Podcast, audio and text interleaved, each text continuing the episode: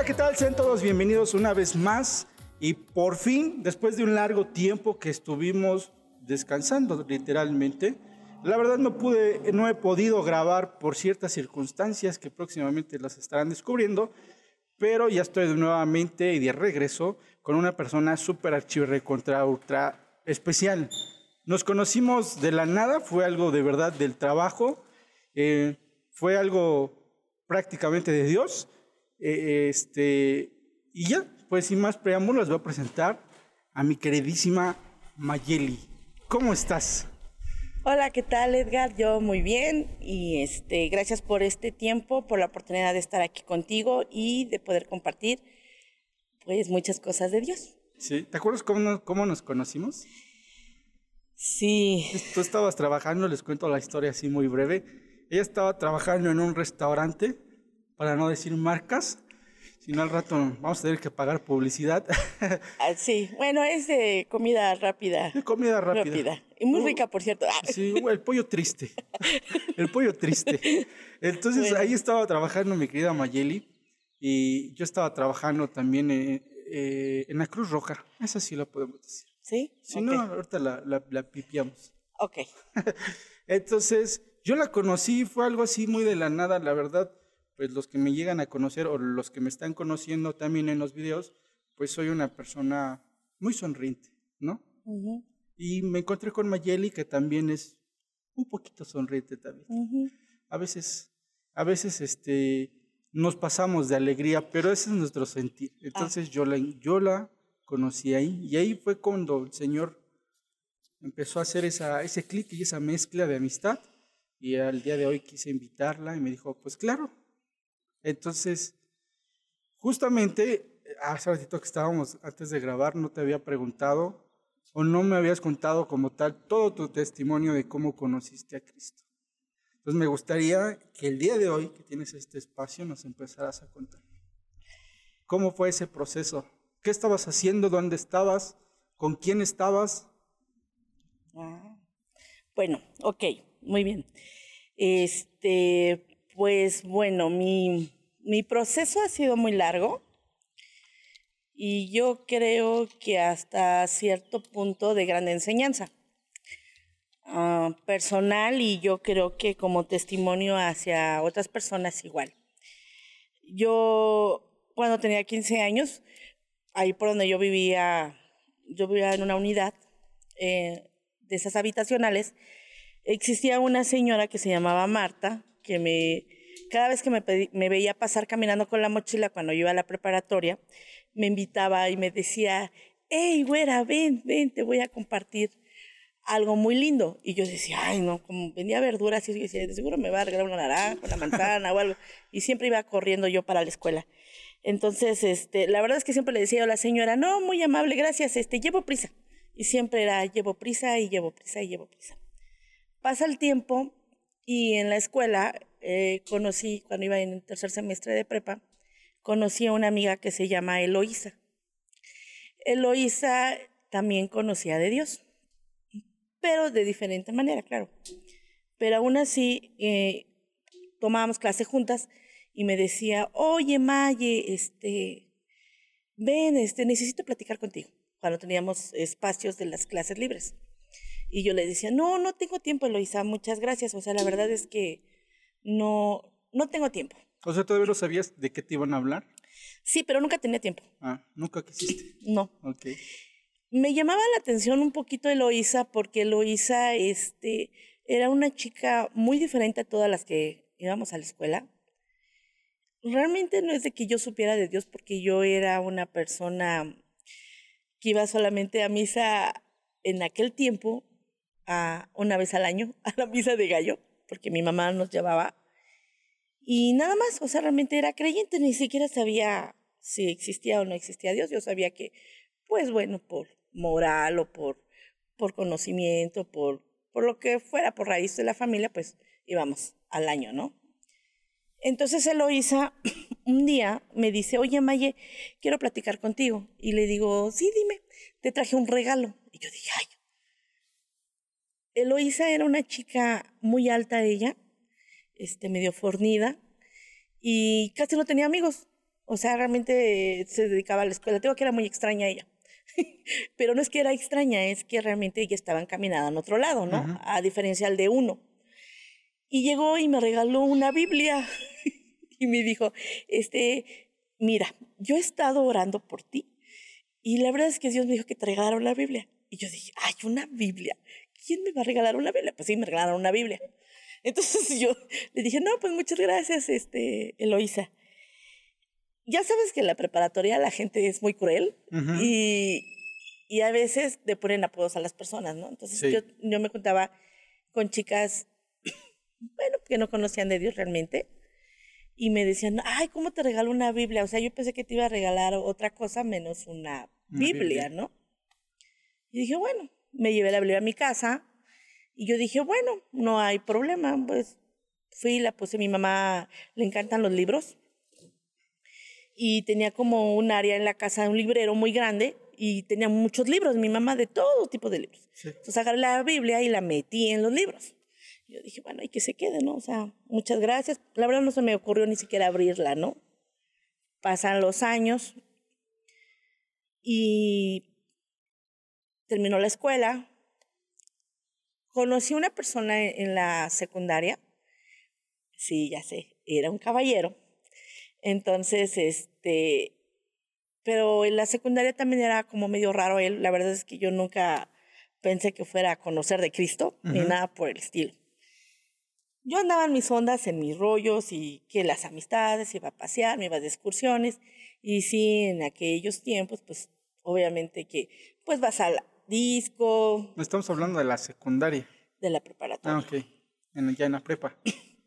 mi, mi dichoso este, personaje caballero se fue a Los Ángeles, regresa de Los Ángeles y me va a buscar. Ajá. Que ahora es mi actual marido.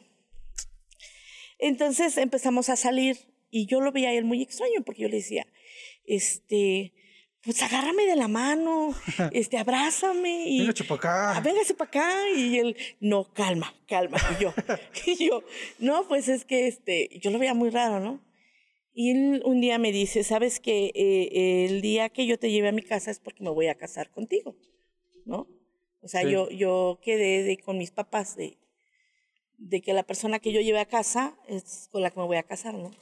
Y yo pues en aquel tiempo yo ni pensaba casarme, ¿no? Y tampoco pensaba en Cristo, honestamente, ¿no? Sí. Ni siquiera me pasaba por la cabeza. Entonces, este, un buen día, pasando el tiempo, mi esposo me invita a ir a su casa a comer. Y a mí no se me olvidó las palabras que él me comentó, ¿no? Esa vez, y yo dije, ya me va a pedir que sea su esposa. Creo que iba a querer que me case con él. Y yo, pues, yo así pensaba. Yo decía, no, pues no. Pero dije, bueno, pues no pasa nada. Tú nada más es una comida, ¿no? Pues, resulta ser que me voy a la casa de, de, mi novio en aquel tiempo, que ahora mi marido. Y llegamos a su casa, tenía unas hermanas, tiene unas hermanas. Me acuerdo que cuando yo llegué a la casa de mi, de mi esposo, pues tenían una mesa muy grande, estaban haciendo, no sé qué, unas gorditas o algo así, de comer. y en aquel tiempo me acuerdo que mi suegra, pues, pues ya sabes, ¿no? Como, como toda suegra, ¿no? Pues te ven, te examinan y dicen, bueno, oye, esta chica, ¿qué onda, no? Primero porque, pues porque, pues traía el cabello pintado, por obvias razones, es como ¿Siempre, ¿Siempre te han dicho la güera? sí, siempre. Bueno, no, en realidad eh, no, te puedo decir el apodo que tenía en la, en la preparatoria porque tenía una amiga que se llamaba Perla y me, siempre me pintaba el cabello de un color y de otro. Entonces me decía que parecía la Cabbage Patch con los cabellos pintados anaranjados y así. ¿La qué? Cabbage Patch. ¿Te acuerdas que había una muñeca en aquel tiempo? Bueno, es que tú eres Yo chavo. Ah. bueno, la cosa es de que... Es este, que es este, llego a la casa de, de, mi suegra y, y, pues bueno, ven a una chica que primero pues no conoce de Cristo. Ajá.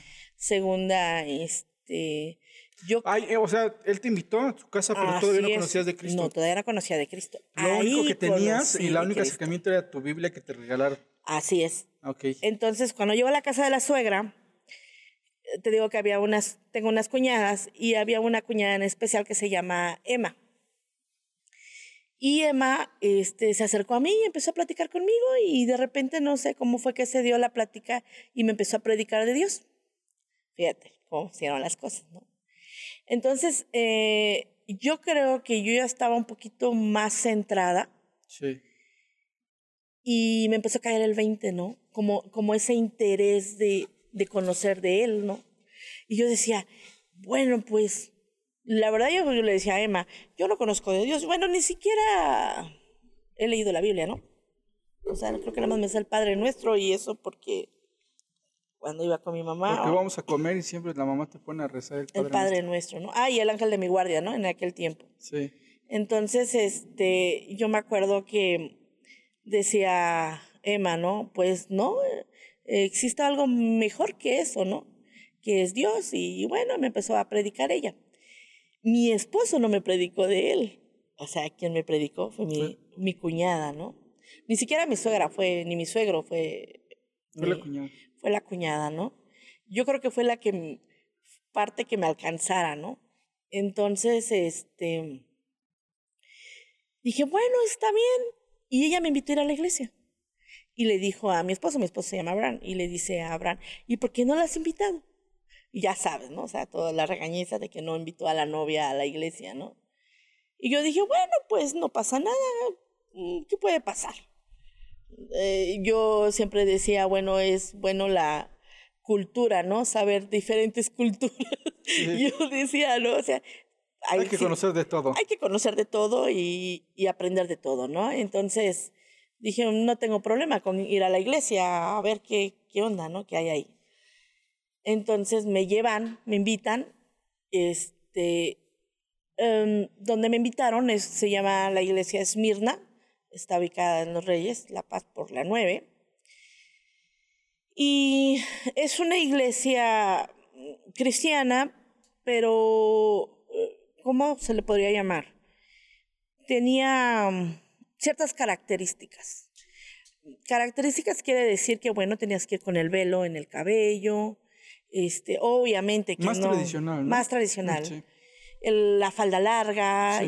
y ciertas cosas que uno tenía que llevar, ¿no? Cubrir, requisitos. Entonces, yo me acuerdo que pues en aquel tiempo yo, a mí me encantaba pues la falda corta, me Sí. encantaba, este, a lo mejor no tanto el escote, pero bueno, pues mm, tampoco es que anduviera así exhibiéndome, pero era diferente la manera de vestir. Y ya cuando me invitan a ir, pues me dice en aquel tiempo mi novio, ¿no tienes algo que ponerte? Y yo, pues no, creo que nada más tengo una falda negra y eso era larga de terciopelo, medio darquetona, yo creo en aquel tiempo.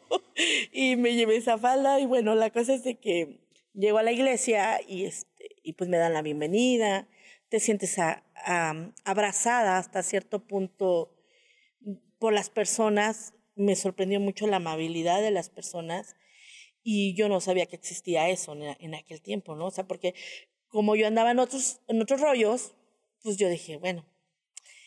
Y me empecé, me empecé a enrollar más en, la, en la situación, empecé a leer la Biblia. Este, justo, justo mi, mi esposo me regaló una Biblia. Me acuerdo muy bien que era una Biblia muy bonita y tenía, ves que tienen como los separadores como con los nombres, ¿no? De los laterales, no me acuerdo cómo se llama. Sí. Pero la cosa era como color oro, los laterales, muy bonita la Biblia.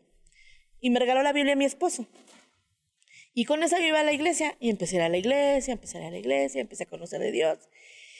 Y empecé a conocer de Dios, y empecé a conocer de Dios. Y de repente mi mamá en casa eh, se espantó muchísimo porque empezó a ver cambios en mí demasiadamente, yo creo que fuertes, porque decía mi mamá, ¿no vas a salir el fin de semana?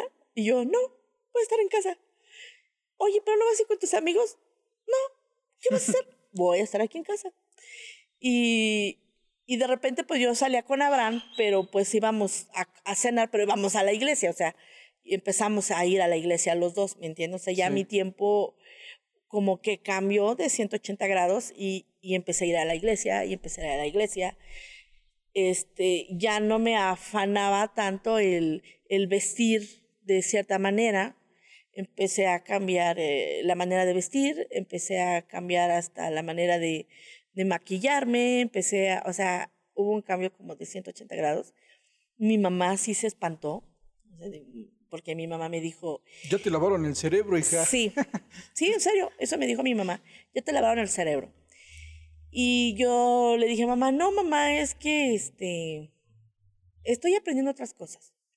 Y ya, pasó el tiempo y un día decido comprometerme con mi marido, ¿no? Con mi esposo. Me dice mi esposo que, que bueno, que sería bueno comprometernos. Entonces, lo pensé. ¿Cómo te lo pidió? Híjole. Ya ni me acuerdo, dices. No, sí, sí me acuerdo. este, pues me pidió que nos casáramos, ¿no? Si vamos a hacer una vida juntos. Yo en aquel tiempo yo estaba terminando la preparatoria y yo decía, no, pues yo quiero seguir estudiando en la universidad, quisiera hacer, ya sabes, como todo sueño joven, ¿no?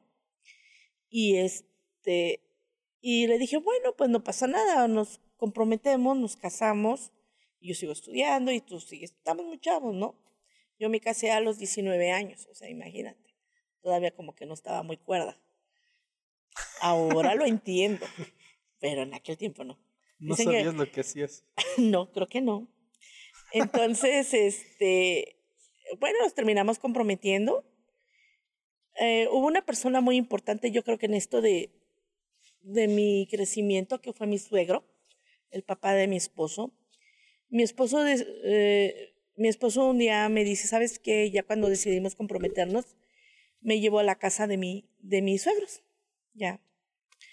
Y nunca olvido que mi suegro estaba sentado en un, en un sillón, ellos tienen una sala grande, pero ves que hay un sillón central, ¿no? O sea, hay solo hay uno que tiene un cojín, ahí estaba mi suegro.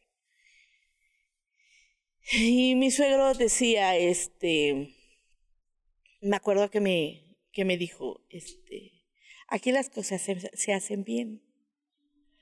¿Por qué me dijo eso? Porque yo decía, bueno, pues si funciona bien y si no, pues... También. Ahí nos vemos, ¿no? O sea, ahí, ahí te ves, Nicodemos. Entonces yo no creía que fuera necesario casarse, aunque yo ya estaba conociendo de Cristo, ¿no? Y yo decía, primero estoy muy joven, segunda, si se da, qué bien, si no se da, pues ahí nos vemos o no hay problema, ¿no? Y mi suegro me dijo, no, aquí las cosas se hacen bien hechas. Cuando tú decides tomar un compromiso, se hacen desde el principio bien hecho, si no, no se hacen. Así me dijeron. Entonces yo decía, me quedé yo así como pasmada pensando porque yo dije, uy, creo que... ¿Dónde me estoy metiendo? ¿Dónde me estoy metiendo? Exactamente. Aparte me dijo mi suegro, ¿no? Este, tú sabes que nosotros somos cristianos, conocemos de Cristo, y nosotros no podemos permitir que si se da bien y si no, pues ahí nos vemos, ¿no? Entonces yo dije, no, pues no. Dice, acuérdate que la palabra de Dios es ley. Y lo que se ata aquí en la tierra se ata en el cielo. Y yo me quedé pensando, dije, no, pues sí, ¿no? No sabía mucho todavía de, de Dios, pero me quedé pensando, dije, no, pues sí, creo que las cosas se tienen que hacer bien desde el principio, ¿no? Si no, no. Y pues ya pasó el tiempo, este, lo analicé, lo pensé, lo platiqué con Abraham y todo. Dijimos, bueno, pues vamos a hacer las cosas bien, ¿no? Se trató de hacer lo mejor posible, de hacerlo lo mejor bien posible, porque pues siempre uno comete errores. Sí. Al fin de cuentas. Y bueno, pues nos casamos. Este, de hecho, mi esposo en aquel tiempo tenía, tenía, porque ya falleció su hermano, un, su hermano se llamaba Abel, Abel Franco. Él este, eh, dirigía una iglesia ahí en Mezquititlán, es un pueblo ahí en Guerrero, como en la sierra. Pastoreaba él allá, él es, era pastor. Tiene exactamente como, creo que seis años, si no estoy mal, que él falleció. Entonces allá en la iglesia nos mandaron a traer y este, pues allá nos bautizaron en, el río, allá en, en, Guerrero nos bautizaron. Digo, nos bautizaron porque me bautizaron a mí. Yo me acuerdo que en aquel tiempo yo le dije a mi mamá, este, mamá, me voy a, a casar. Mi mamá no lo quería, mi mamá estaba cocinando y yo llegué y le dije, mamá, ya me voy a casar. Me van a venir a pedir. Y mi mamá me dijo, ¿estás bromeando? Porque yo siempre decía que no me quería casar. Entonces, este, le dije, no, es en serio. Le dije, de hecho, este, yo creo que al rato viene Abraham y le comenta y dentro de ocho días este, va a venir mis suegros a pedirme. Y mi mamá así como que se infartó. onda. Sí. Eh, ¿a, a qué me refiero? Eh, yo vengo de una familia disfuncional, entonces realmente quien estaba a cargo de todo era mi mamá. Era mi mamá, era mamá y papá a la vez. Entonces, pues todo me dirigía con mamá. Entonces mi mamá, este, pues sí se espantó, se, se preocupó primero porque estaba yo muy joven. Sí. Segunda, porque empezó a haber cambios muy diferentes en mi persona, porque sí, honestamente, sí fui una persona rebeldona y, y digo, hay que reconocer, ¿no? O sea, no, no era una perita en dulce. Entonces, cuando mi mamá empezó a ver cambios en mí, dijo, ¿qué onda con esta niña, no?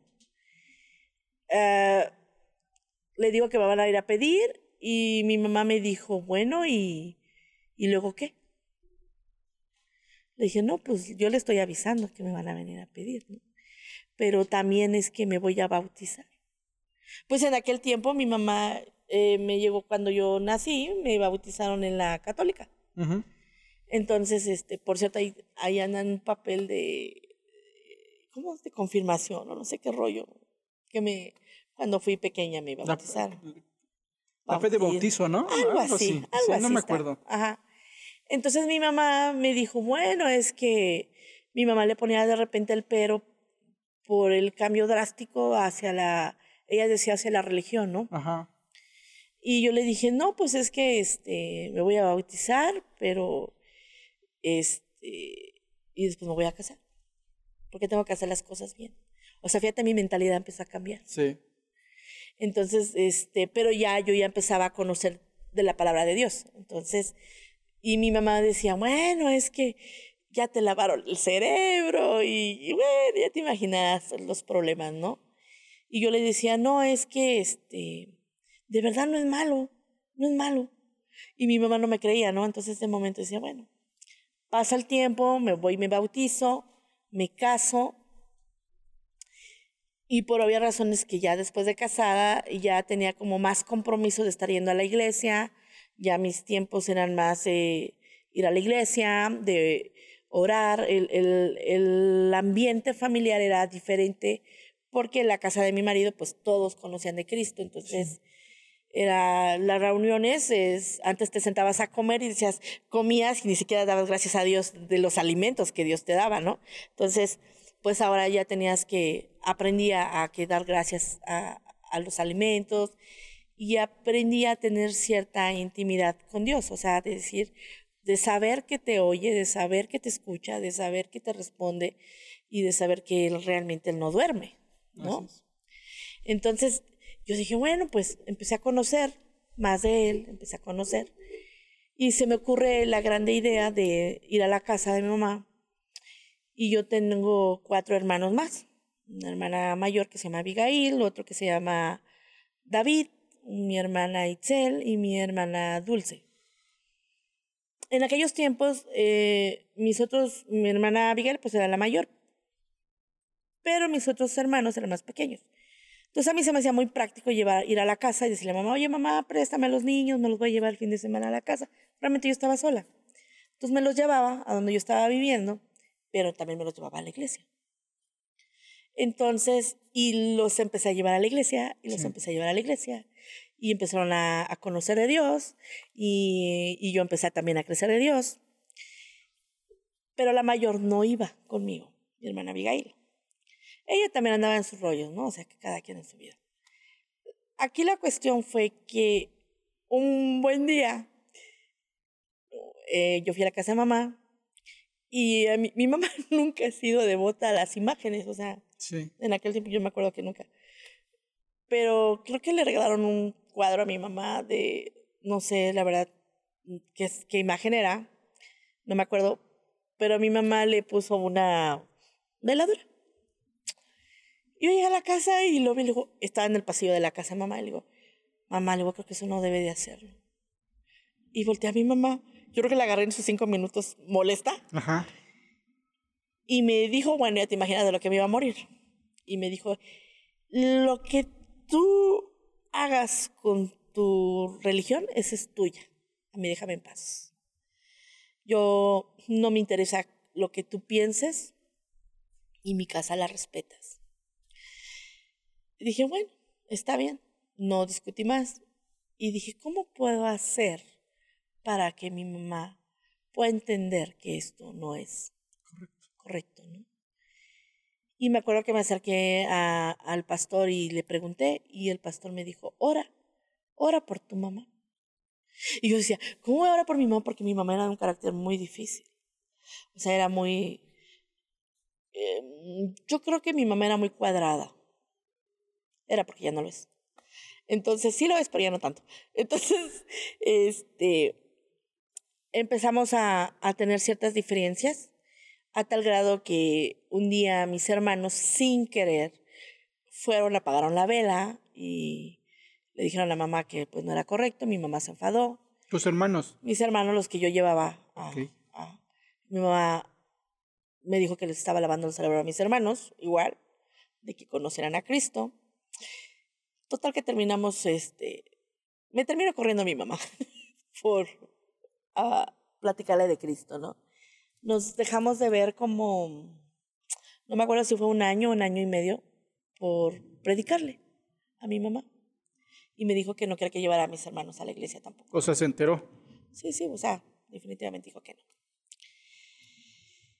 Pasa el tiempo y pues yo seguí orando por mi mamá, al fin de cuentas. O sea, mi mamá es cabeza, no es cola y, y es cabeza de la familia, ¿no?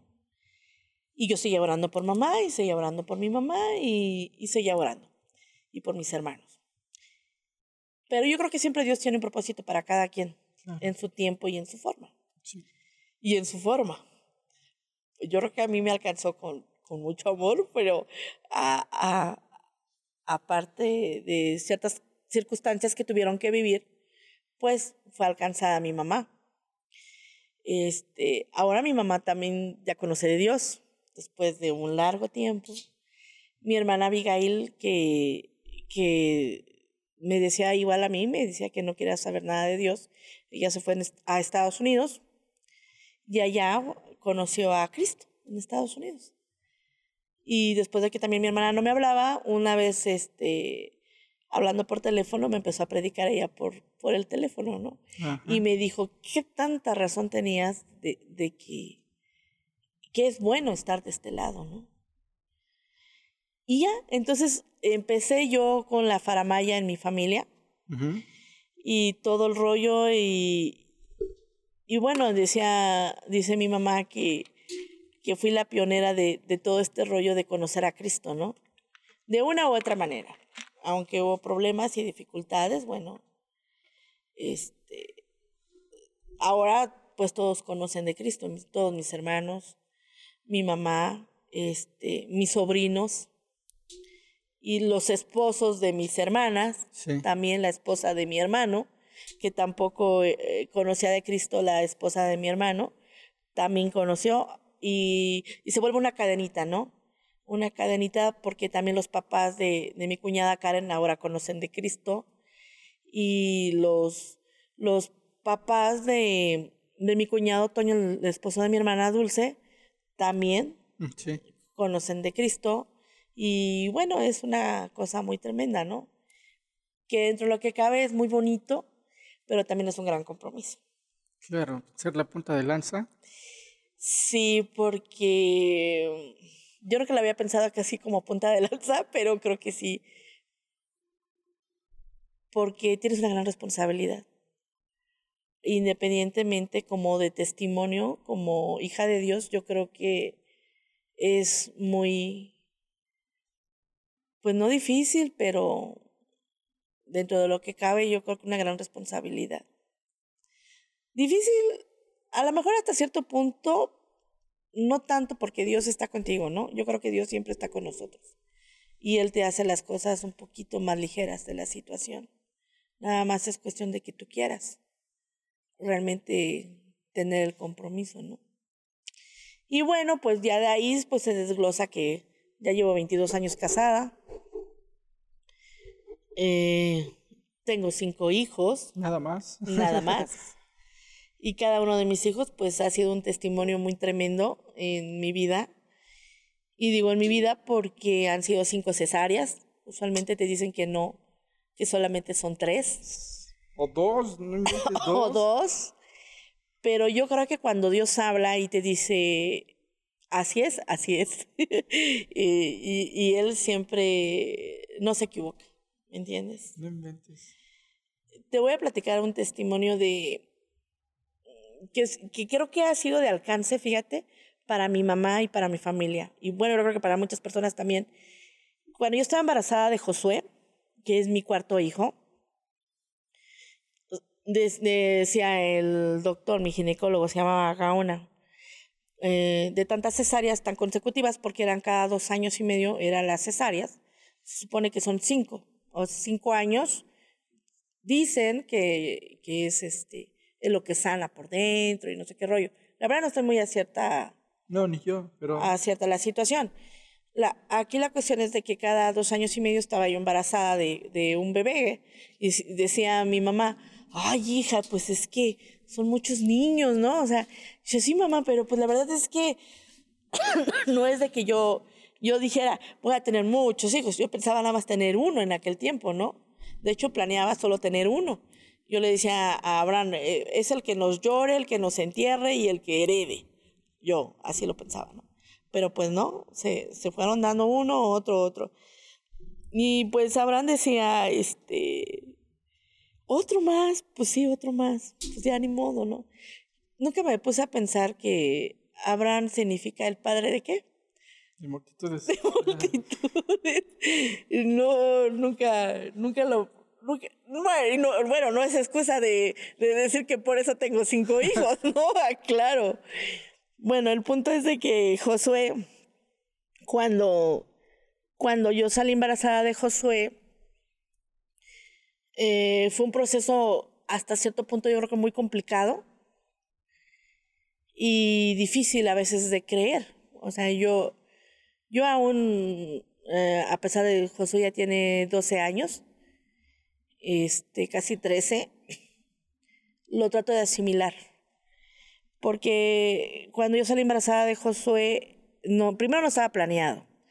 Segundo, se supone que yo ya no podía tener bebés. Ya había tomado las medidas este, necesarias humanamente para no tener bebés. O sea, dices, bueno, entra la conciencia, tres cesáreas y pues ya no, ya sí estamos bien, ¿no? Además ya tenía a, las dos niñas y a mi hijo, a otro hijo que se llama Abraham Levit.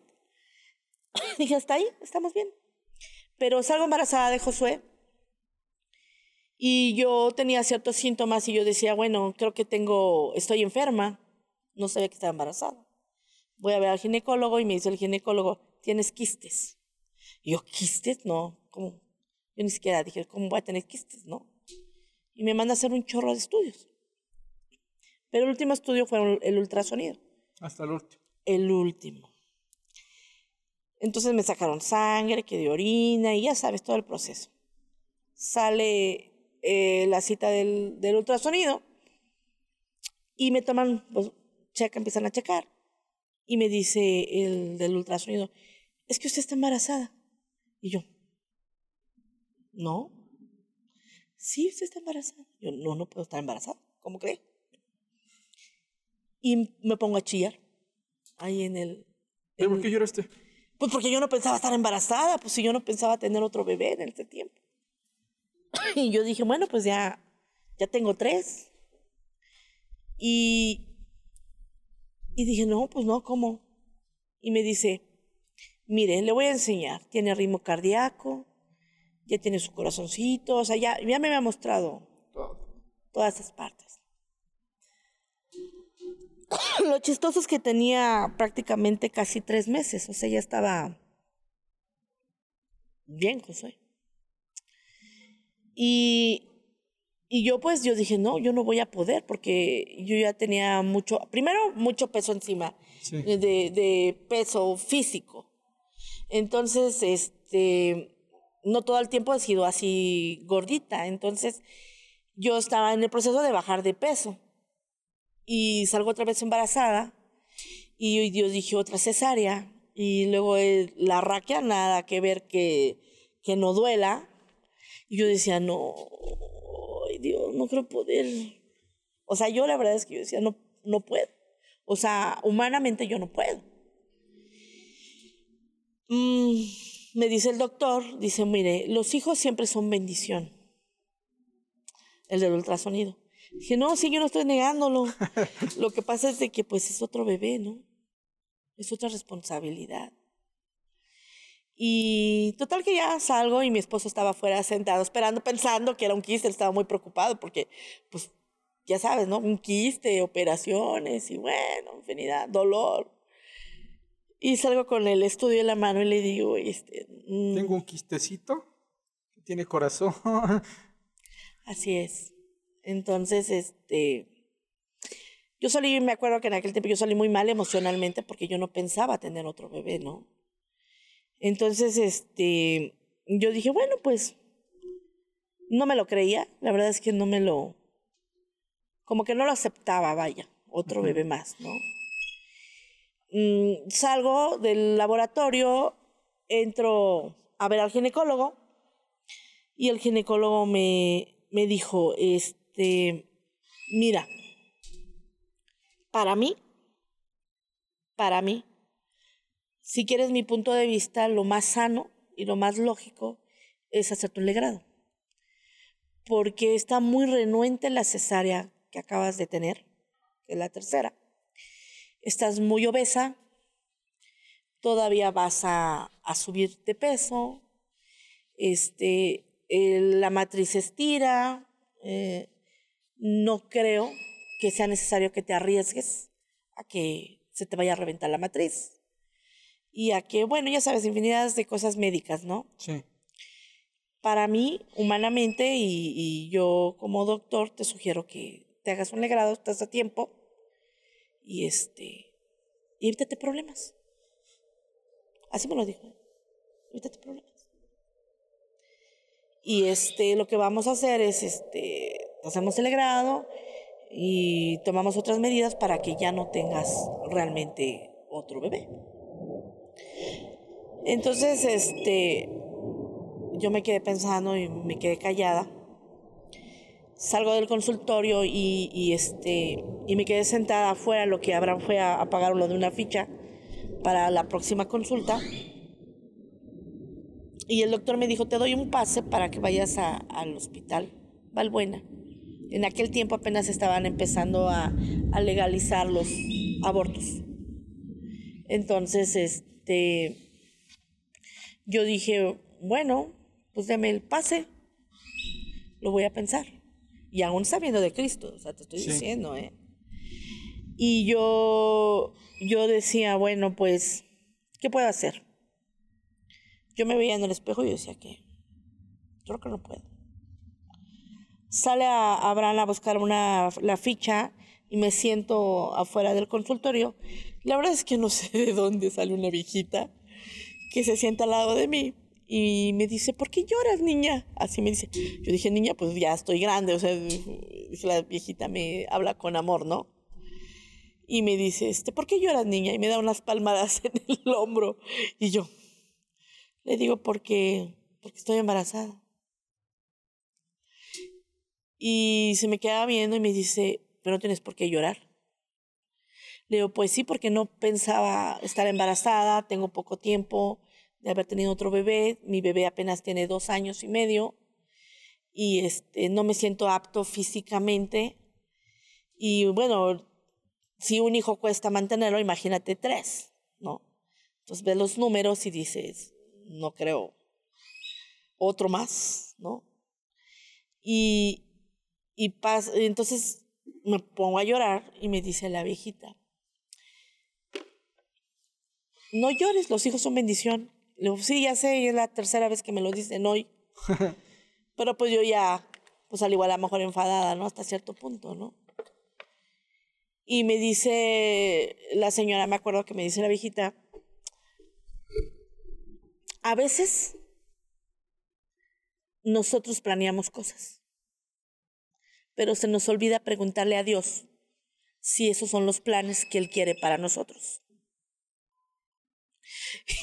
y yo me quedé así. O sea, dije, ¿cómo? ¿No?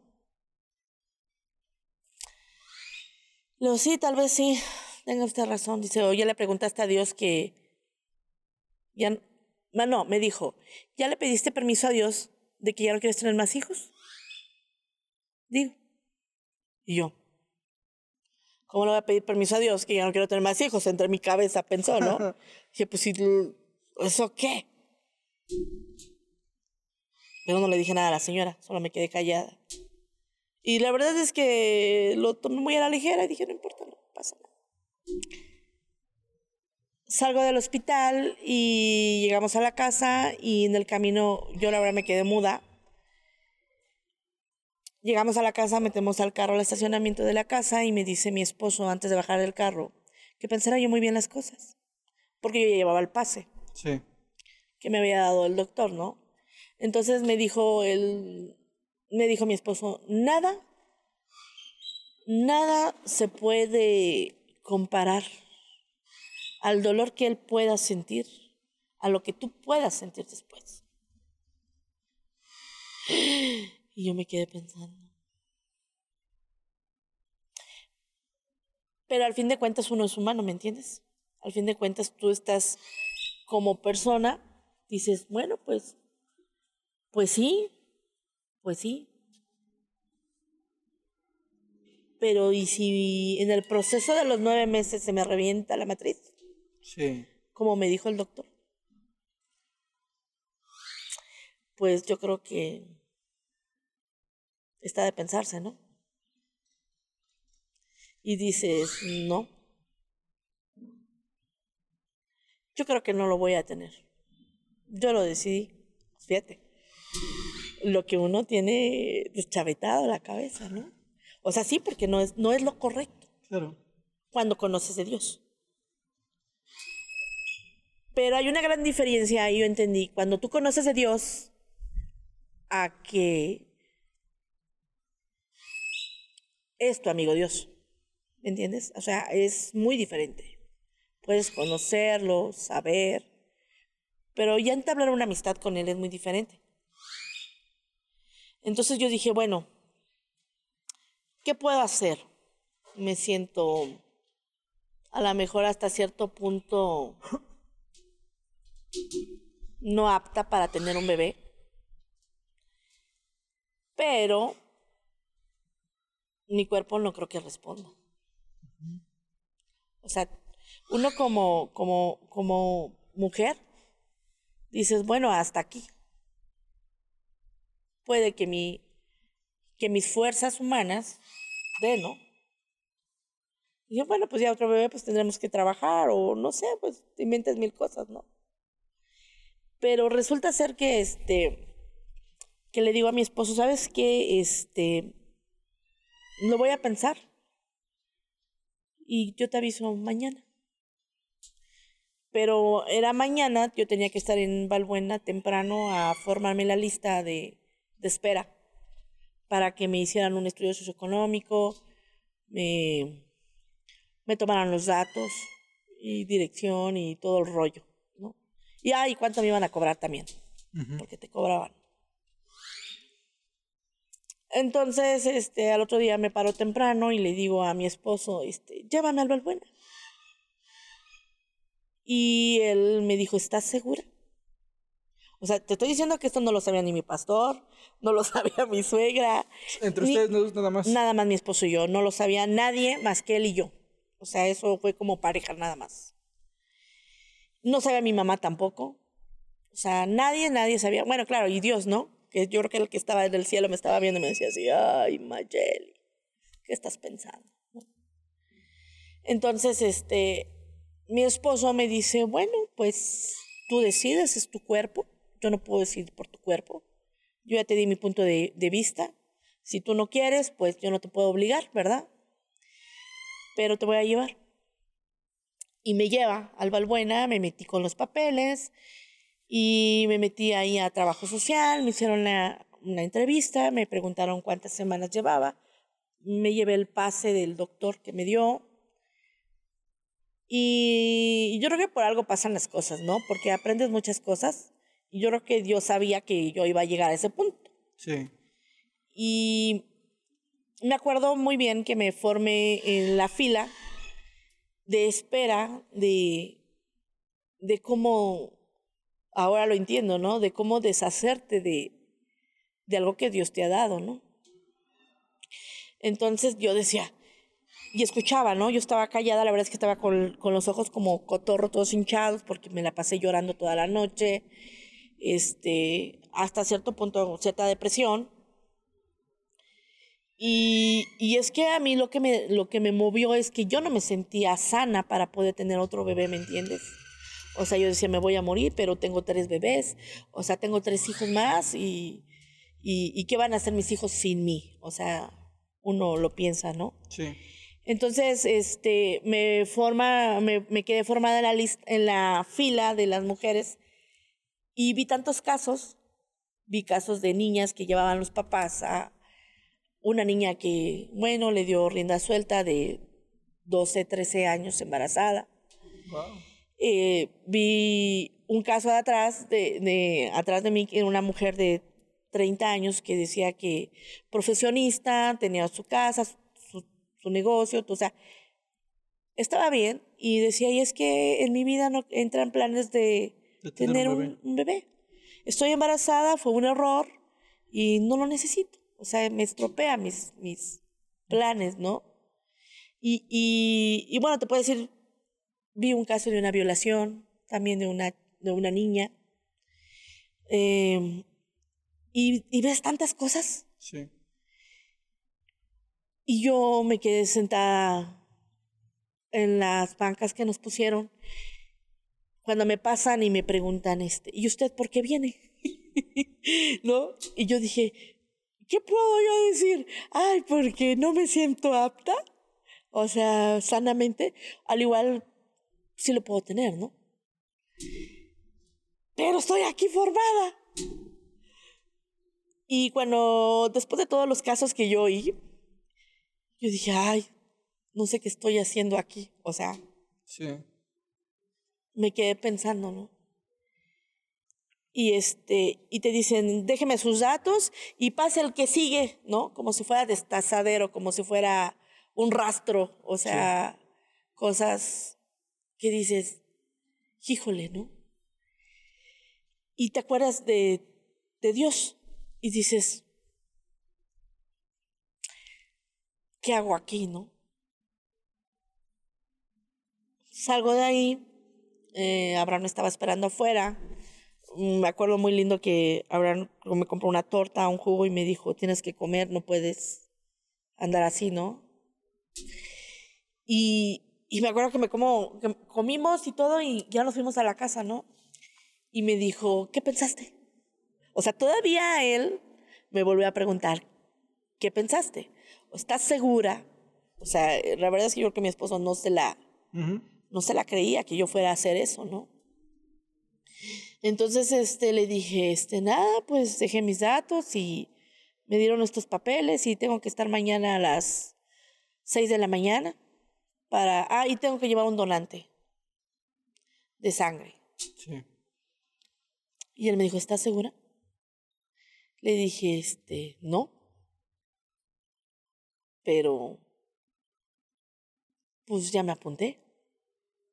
Y me dijo, piénsalo, óralo.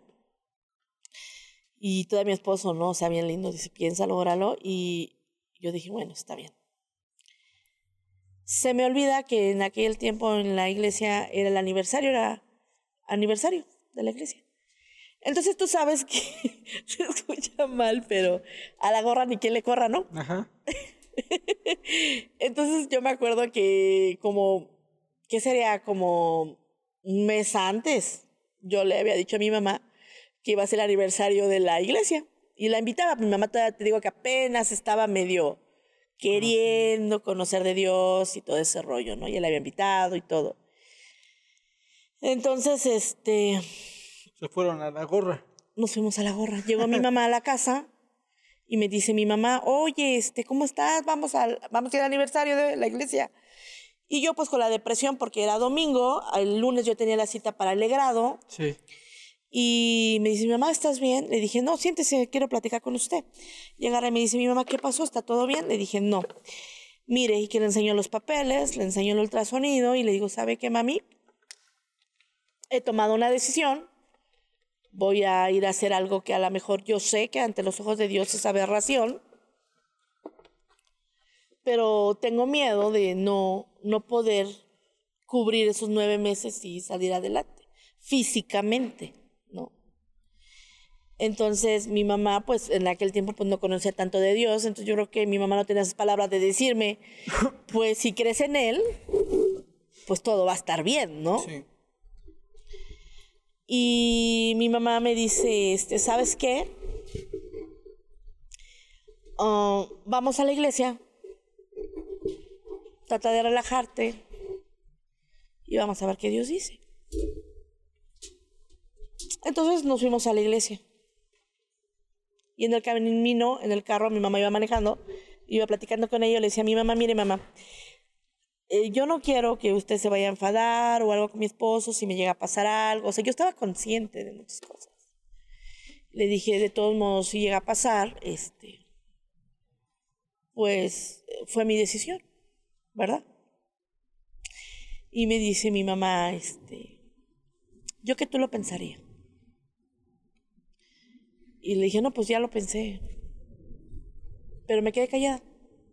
Llegamos a la iglesia y me dice mi pastor, en aquel tiempo, el pastor Pascual, qué bueno que llegaste, Mayeli, con tu familia. Y agarra y me dice, me dice mi, me dice mi, mi mamá, pasemos a la iglesia.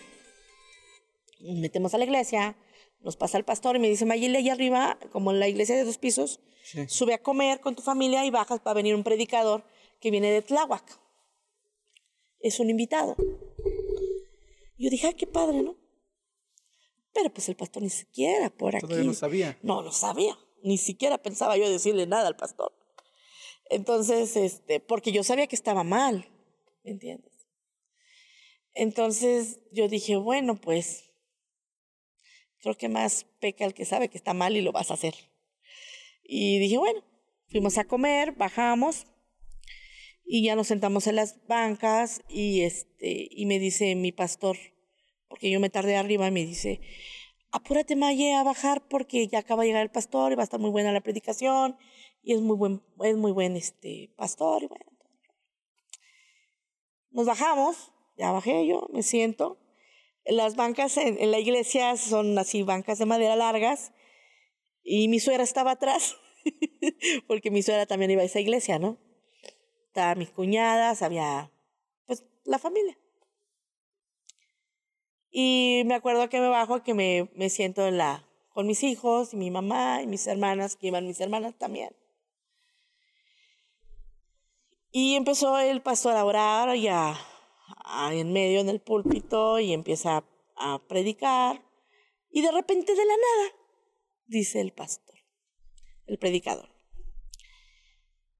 A ver, dice el Señor que tengo que decir algo muy importante. Y yo.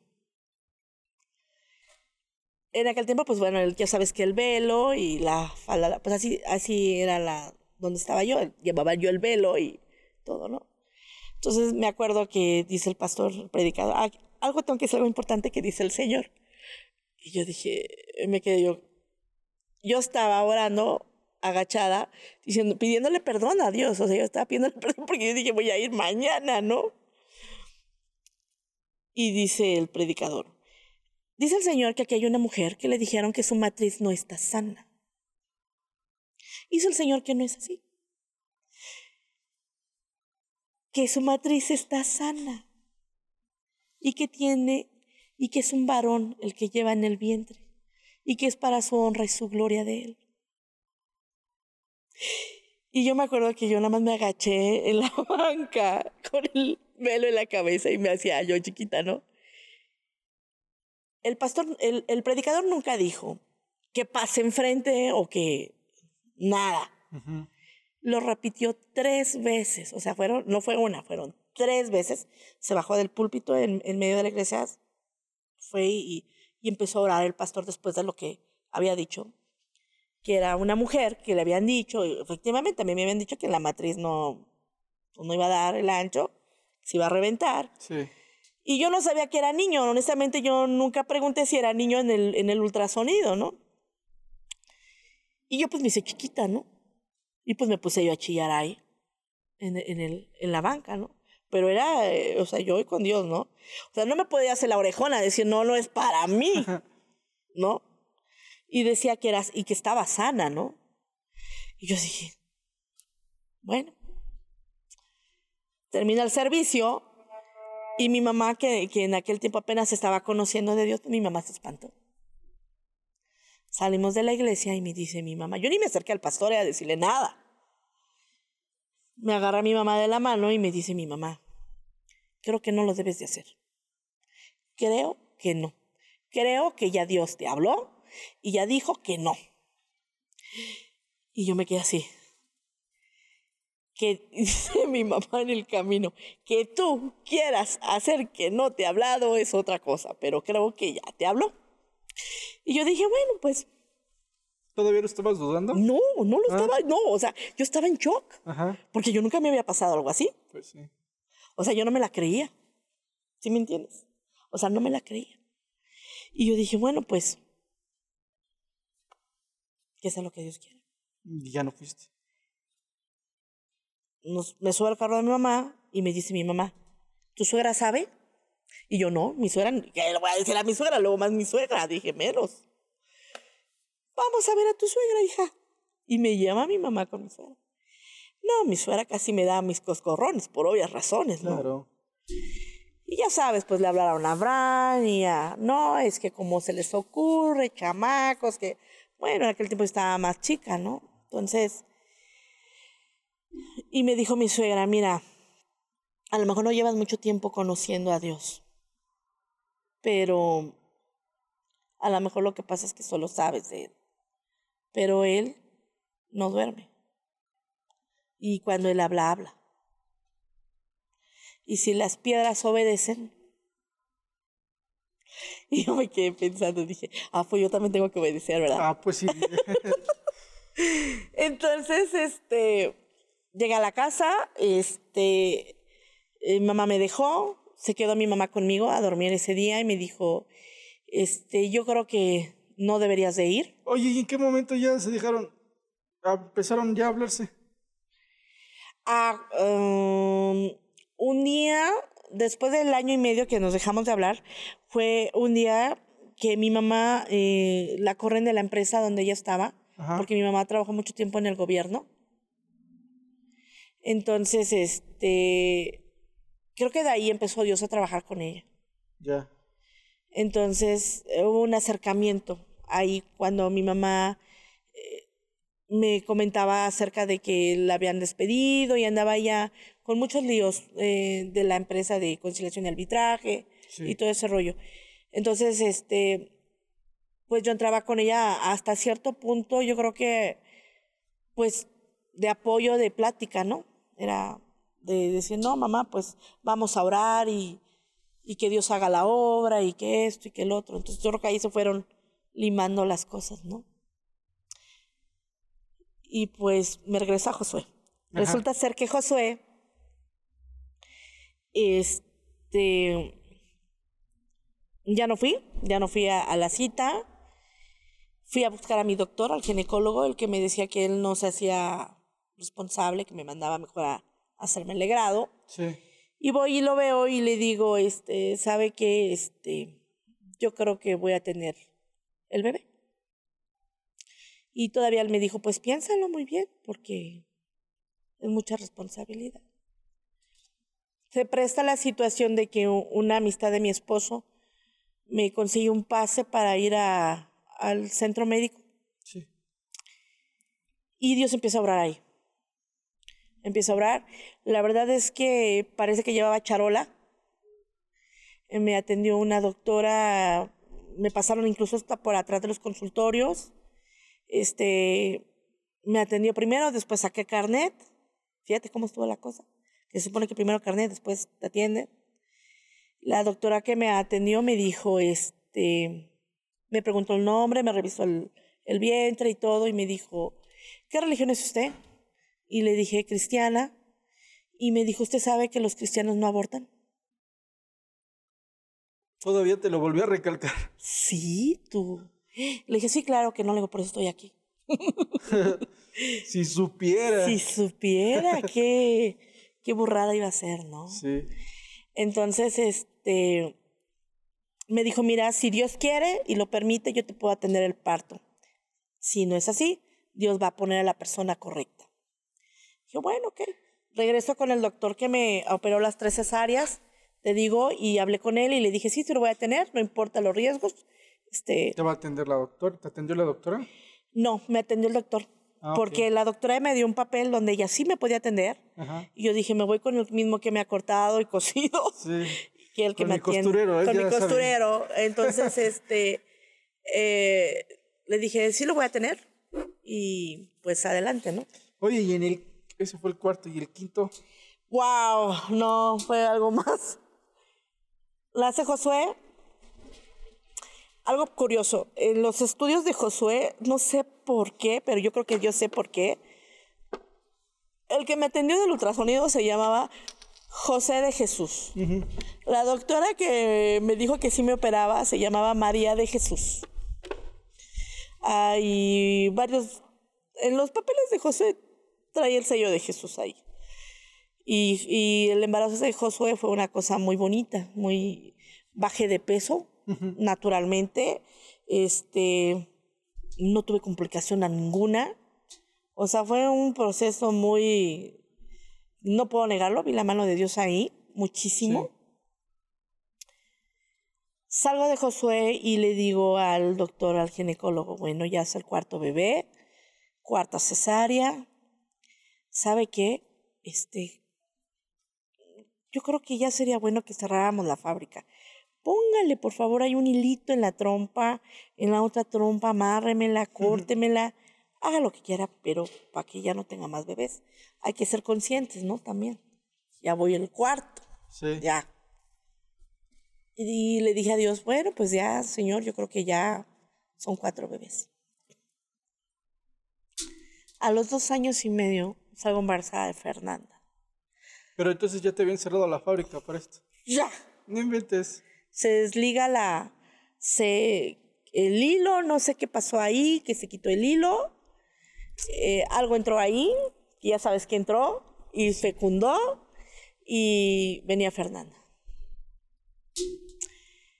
y dije bueno ya no me voy a quejar señor pues si me diste a Fer al bebé que viene está bien lo voy a tener yo creo que tú te vas a encargar de ayudarme a salir de esto nuevamente y confiar en ti.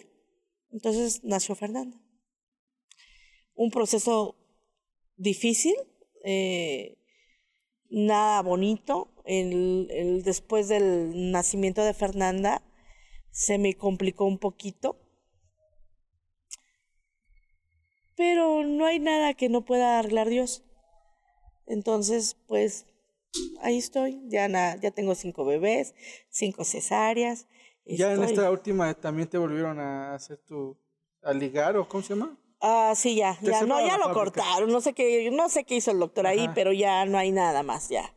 Eh, esperando en Dios que, como me dijo la viejilla esa vez, ¿no? O sea, la viejita me dijo, este, ya no, ahora sí le pedí permiso a Dios y le dije, ¿sabes qué, papá? Ya Ya no quiero tener más bebés, este, gracias por las bendiciones que tú me has dado. Creo que he sido hasta dentro de lo que cabe obediente en el propósito y, y pues ahora ayúdame porque mm, son cinco bocas, no es tan fácil, ¿no? Entonces, este, pues ahí vamos, creo que ¿Cuántos años tiene ya la menor, la última Fernanda? Fernandita tiene 12 años. Ya. Pero al menos ya pasaron dos años y no dos años. Sí, no, dos años y medio, otro bebé más, no, ya no. Eran muy seguidos. Y pues ya, ahora, ¿qué es lo que pasa? Bueno, pues los hijos conocen de Dios, ya saben quién es, este, ya también saben eh, a quién pueden recurrir. Realmente yo creo que como mamá o como papás, pues podemos fallar, ¿no? Sí. Pero Dios no falla. Al fin de cuentas, Dios nunca falla. Y nosotros pues tenemos errores, ¿no? Y tratamos de componerlos y hacer o tomar las mejores decisiones que se pueda. Y eso mismo hemos tratado mi esposo y yo de inculcarle a los hijos, ¿no? De que mm, definitivamente no hay excusa para cual tú te puedas apartar de él. Mm, sí. Y, y no hay mejor opción que estar con él. Wow, dijo el perro. Dijo, wow. Sí, opino lo mismo. Y bueno, pues cada día es un maná diferente, cada día es un maná nuevo y cada día aprendemos de él todo el tiempo como familia, ¿no? De, me cambié de iglesia por la, la, la cercanía, entonces ahora estoy en otra iglesia. Y bueno, ya llevamos en esta iglesia 15, 16 años. Y todos los días te comen tus hijos. Este, todos ellos ahí se han criado, han crecido con la enseñanza en esta iglesia, casa de oración, con Texcoco. Y este, yo le decía a Dios, cuando me moví de iglesia, yo le decía que yo, yo quería que me pusieran en un lugar donde mis hijos crecieran y aprendieran más de Él. Sí. Donde hubiera ese alimento ¿me entiendes? Porque uno como papá, bueno, pues puedes esforzarte y, y enseñarles, pero a veces, como todo hijo, sabes, te dan el avión, ¿no? pero es diferente cuando alguien más te lo enseña o lo aprendes personalmente, ¿no? Entonces, ah, me ha funcionado, me, me ha ayudado mucho y pues ahí han crecido mis hijos, ¿no? Entonces, yo creo que ya su raíz es ahí y, y a lo mejor más adelante van a crecer y van a, tomar sus caminos y todo, pero yo creo que la raíz es Dios y su fundamento es Dios y su roca es Dios, o, por lo menos eso es lo que yo, yo anhelo como mamá para ellos, ¿no? Y yo creo que igual mi esposo, ¿no? Y no es fácil, claro que no es fácil, este, pero yo creo que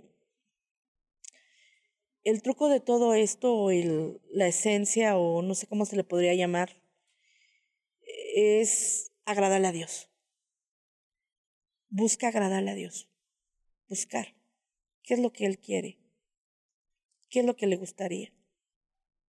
Y, y eso creo como familia nos ha funcionado. Siempre tratar de dar lo mejor al, cuando haya oportunidad a alguien más Sí. como si se lo dieras a Él, a Dios, ¿me entiendes? Bueno, antes de poder cerrar este, este podcast, ¿qué le podrías decir a la chica que en este momento quizás se encuentra en esa posición de, de abortar a su bebé? Híjole. Porque con ti te fue un proceso, ¿no? Claro. El Señor te fue hablando y así, y además tú ya estabas en Cristo, ¿no? Pero, ¿qué le puedes decir a esta, a esta persona que quizás no conoce de y que está pensando, y fíjate, ¿eh? todavía lo está dudando en poder cortar esa vida del que lleva en su vientre, ¿no? Es difícil. Sí, demasiado. Pero yo te lo, yo sí te lo, te lo, te lo pregunto a ti porque tú lo bebiste. Yo creo que nada, nada, nada, nada, nada es mejor que tenerlo. A lo mejor la circunstancia en la que llegó no era la esperada, pero siempre hay un propósito, siempre hay un propósito y Dios siempre respalda. Y los hijos son bendición, definitivamente. Aparte que como persona te hace crecer, de hasta cierto punto cambias tu perspectiva en la vida, ellos no tienen la culpa de nada, de tus errores. Al final estamos hablando de una vida, ¿no? Al fin de cuentas es una vida. Es un ser humano. un Y ser al fin de cuentas de es una bendición que Dios te está dando. Y yo creo que el, el quitarlo por decisión propia es como decir no quiero tu bendición. Que al fin de cuentas se va a armar polémica, ¿no? Porque ah, siempre se vienen por diferentes circunstancias que uno los tiene, ¿no? O, Sí. o sales embarazada. A lo mejor fue un error, a lo mejor fue un desliz, a lo mejor no está programado en tu tiempo, en tu vida y todas esas cosas, ¿no? Pero algo que he entendido es que nada se compara. O sea, el, el, el sentir y el, el que tú puedas pensar después, mejor lo hubiera tenido, ¿no? Sí. Y, y a lo mejor yo creo que como, como mujer, digo, no, no, no he pasado el proceso, pero es difícil el, el decir no, ¿sí me entiendes? Sí. Yo creo que es mejor tenerlo. Porque tarde que temprano te, e- e- esa vida te la van a, te van a pedir cuentas. Claro. y yo creo que no va a ser, no va a ser fácil decirle a Dios, ¿sabes qué? Pues es que, fíjate que no, no entraba en mis planes, ¿no? O fíjate que la regué, ¿no? O fíjate que, pues, pues no era lo que yo esperaba, ¿no? Y, y pues mejor no, mejor lo quito, ¿no? Sí. Yo creo que, que todo es como, como que al fin de cuentas, Dios no duerme Y estar pendiente. de y todos. pendiente, ¿no? Y sabe qué vas a hacer.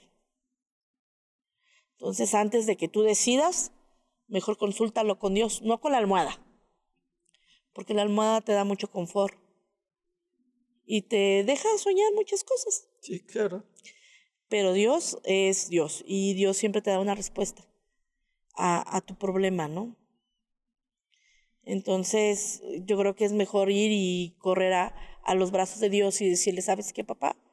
Este, No sé qué hacer, pero no ayúdame. sé qué hacer, ayúdame, ¿no? Sí. No sé qué hacer, ayúdame, dobla tus rodillas donde puedas. Si es en el baño, si es a la orilla de tu cama, si es donde puedas hacerlo, dobla las rodillas y, y habla con él. Claro. Habla, habla, platica con él y yo creo que él te va a dar la respuesta a tu problema. Que realmente en este momento lo vemos como problema, ¿no? Como dificultad. Sí. Pero a veces creo que es una enseñanza muy fuerte para uno como mujer, como persona, y decir, este, hay que detenerse a examinar las cosas Así antes de regarla más porque al fin de cuentas te equivocas y eres humano y, y piensas qué dirá la demás gente. Sí. Pero más bien preocúpate qué va a decir Dios o qué va a pensar Dios de lo que te está dando. Sí. Porque es un, un gran regalo y una gran bendición y una gran responsabilidad. Claro. Muchas gracias. Podríamos seguir platique, platique, platique. Sí, yo sé, pero tengo también que irme y tú también. y ya me estoy. Ya nos, ya nos está pegando el sol. Sol. Ya llegó. Muchas gracias. No, gracias, a ti por es de bendición invitarme. haber escuchado esto. Y espero que sea de bendición para las Yo también espero que sea de bendición para muchos y, y no hay nada, nada, nada, nada mejor que buscar a Dios, definitivamente. Así nada, es. cambia todo, todo tu eje, tu vida, todo, todo cambia para bien. Así es. Pues muchas gracias nuevamente y me despido de ustedes. Nos vemos pues a la próxima y nos vemos Noeli. Ah, no, Vámonos ya Vámonos. a comer. Nos vemos a la próxima. Chao.